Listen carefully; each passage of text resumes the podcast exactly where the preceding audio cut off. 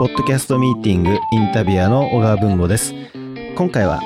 聞くバレエ、ミキゾーはそれでも踊りたいを配信しているミキゾーさんにお話を伺います。ミキゾーさんよろしくお願いいたします。よろしくお願いします。ミキゾーさんは、ポッドキャストについて、どのような印象だったり、イメージを持たれてましたか？あの、印象というちょっと言葉と違うかもしれないんですけど、はいえっと、。私10年ぐらい前にヨーロッパに渡ってきたんですね。はい。で、その当時10年ぐらい前だとまだあんまり YouTube もそんなになんだろう、外でその大きなデータを使って携帯で YouTube を見たりだとか、えっと、あまりね、外でネットサーフィンをしたりっていうことがあんまりなくて、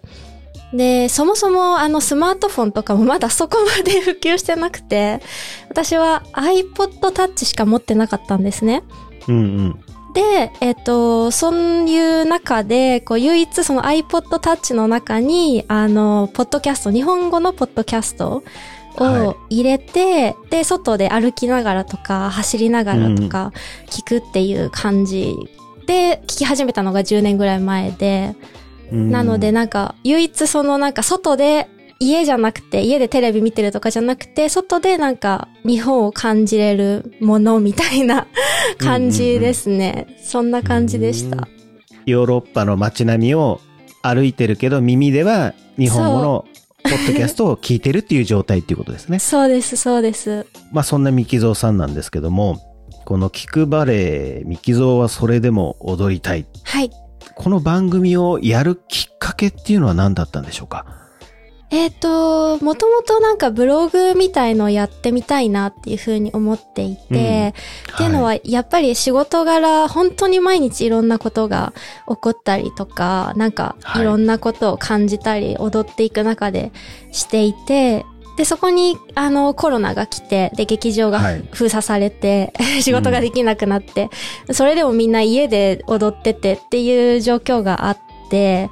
で、あ、なんか、こう、で、また始まってみたいな仕事が。はい。んで、その、まあ、一回仕事から離れてまたみんなと会って踊り始めた時に、あ、なんか今こういうことを感じたりとか、こうみんなで取り組んだりとか考えたりするのって、一生のうちで今だけなんだなっていうことを思っていて、で、それをなんかブログで残したいなって思ったんですけど、当時、はいあの、パソコンがですね、なんか、壊れて、日本語打てなくなっちゃって。で、はいあの、この携帯でポチポチこんな、なんか、あの、ブログ、長文書くのちょっとしんどいじゃないですか。はい。それで、最初、あの、ツイッターのこのボイスログみたいな、ううん、ん。うんで、ツイートしてたんですけど、その声で。で、それが結構そのお友達に、あ、これ結構いいよみたいな、なんか臨場感あっていいよっていう風に言ってもらえて、あ、じゃあなんか、あのーこういうスタエフとか、 Voicy とかっていうのは結構その、うんやっぱラジオ聞く派だったので知ってたので、はあ自分もちょっとそれで投稿してみようかなっていうので始まって、自分の記録用として始めました。なるほど。じゃあもう日記みたいなもんですね。そう、そうです、そうです。そうですよね。はい。いやーそれがこの番組につながるというか、ね、形になってると思うんですけども、はい。あの、まあ、ちょっと話がこう、それちゃいますけども、はい。ミキゾーさんは、普段は何をされてる方なんですかって。何をまあ、そも、そもそも論になってしまうんですけども。すねいやはい。何者なんですかっていう質問です。えっ、と、オーストリアの、えっ、と、ザルツブルクという町の小さな劇場でバレエダンサーとして働いています。僕、実は、そのバレエダンサーの知り合いというか、友人は何人かいたりするので、はい。ヨーロッパでやるっていうことが、うん。すごいハードルが高いということは何かこう肌感覚でわかるんですけども、はい。ミキゾーさんはなぜヨーロッパに行けたのかっていうことと、はい。あのー行ってちゃんとそのバレエがお仕事にできてるっていうことが僕は素晴らしいなと感じてるんですけども、ありがとうございます。そもそも自分がやっぱり海外を目指したきっかけっていうのが、やっぱり日本はいでそうやって職業としてバレエをやっていうんくっていうことが非常に困難であるっていうことが前提にあって、で、まあやっぱり自分の好きなことをして、ちゃんと生活できる。環境がやっぱりヨーロッパの方が、えっ、と、整っている。あの、はい。まあ、劇場、国立とか州立の劇場があって、その、まあ、政府が、あの、補助している状態だったりとか、その、人の中にすごい、なんていうんですかね、そのバレエとか音楽とかっていう、その芸術がすごく根付いてるっていうか、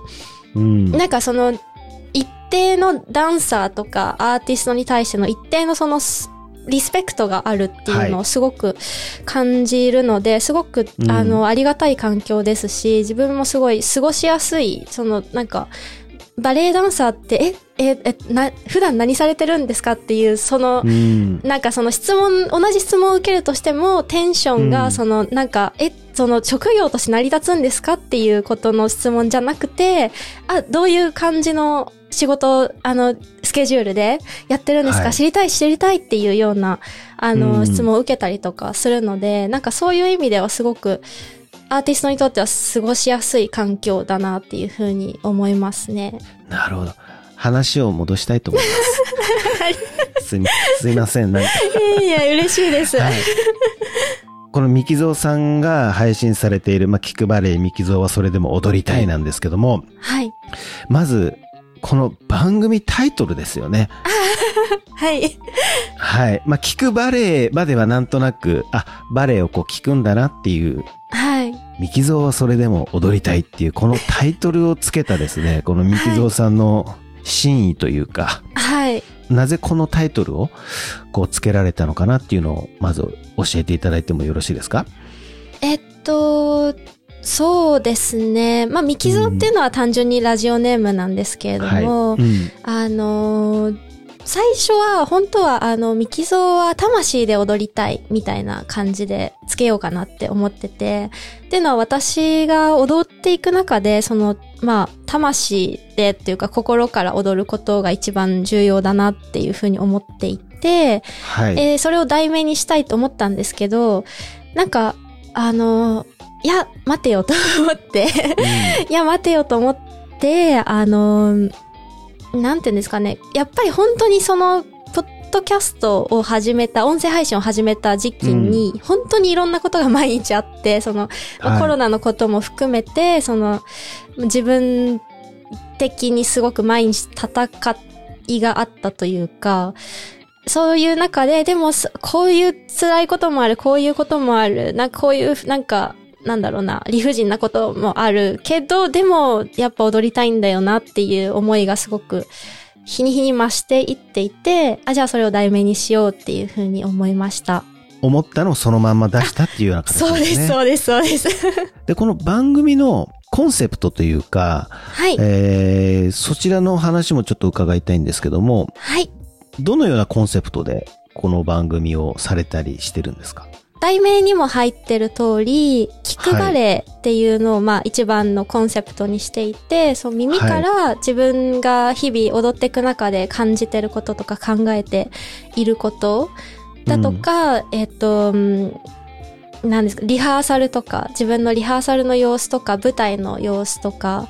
を、えっと、聞いていただくっていうようなコンセプトで、それを主に放送してます。配信スケジュールは、あの、はこうき、何か決められたりしてるんですか？いや、それ、全然決めてなくて、ちょっと一時決めて、あ、月曜日、木曜日でやろうとか思ってやってた時期もあるんですけど、うなんかその、原点として、私がそのうん音声配信始める原点として、やっぱり日記で、その、はい思いついた時にパッて撮るっていうスタイルだったので、結局それを、なんか都合よく月曜日になんか起こったりしないんですよね、やっぱり。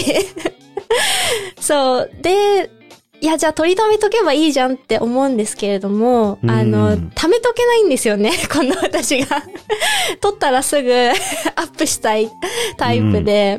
なので、あ、もう、あの、スケジュールはいいやと思って、本当に自分の気の向いた時に配信させてもらってます。ミキゾーさんの感じるままに、思うがままに、す。はい。取って出すっていうことをされてるってことです。貯めないってこ。とですね。貯めないってことですね。っていうことは、時間の尺というのも特にじゃあ決めてないっていうことですかね。決めてないですね。それも一時やっぱり、短い方がいいんじゃないかとか、あの、思って5分以内5分以内と思って撮ってた時もあるんですけど、んなんか意外と長い尺の方が聞かれてたりとか、うーん。自分も長い尺のポッドキャストを聞くのが好きだったりとか、うん。やっぱ一定時間作業してる時にずっと流れておいてくれるものを選んで聞いてたりするので、うんうん。あ、もういいやと思って、それもやめました。なるほど。この後僕は構成どうなんですかとか、台本はどうなんですかっていう質問を投げかけるのが、ポッドキャストミーティングでは常なんですけども、はい。一応お伺いし、一応って言い方変ですね。おお伺いしますけども、はい。構成は何かこう考えられたりはして、構成は時系列ですね。時系、あ、時系列。時系列。はい時系列。うん起こった順にはい思ったことを、あのーなるべく正直、なるべくというか、正直に話すうん、うん。ですね。なんか、あのーうんうん詰まったりしてもいいから、あんまりその、かっこつけないでとか、はうん、考えすぎないでっていうのが、うん逆に構成かいや、いや、構成だと思いますよ、それも。うん。今、あの、言語化できてますから、構成です。はい次に、台本っていう話になるんですけども、な。はい。この台本っていうのも、まあ、特になさそうなイメージなんですけども、普段はあんまりないんですけど、なんかあの、他の方と一緒に企画やったりとか、なんかコラボで放送したりとか、まあ、あと、はい。なんか、たまにそのバレエの演目の解説してくださいってリクエストがあった時に解説するんですけど、そういう時はさすがにあの、書きます。台本。結構がっつりしっかり書く感じですか？それとも箇条書き程度にこの流れをこう書くっていうような形ですか？自分で、あの、完結できるようなことは箇条書きなんですけど、その、まあはい演目をお話しする、ストーリーをお話しするとか、あの、うん。バレエを解説するとか、なるとはい。びっちり書きますね。じゃあ、まあそこは間違えれないっていうことも含め、うんうんうんうん含まれているかと思うんですけども、は時と場合によってこう使い分けているということですよね。はい。配信プラットフォームっていうのははい。何を使われてるんですか？えっと、今はスタンド FM と、あの、はいバズスプラウトですね、あの、ポッドキャストの方ですね。なるほどですね。いや、なんか、すごく、三木蔵さん直球で、あのーあの、僕は好きですよ。あありがとうございます。は非常にわかりやすいというか、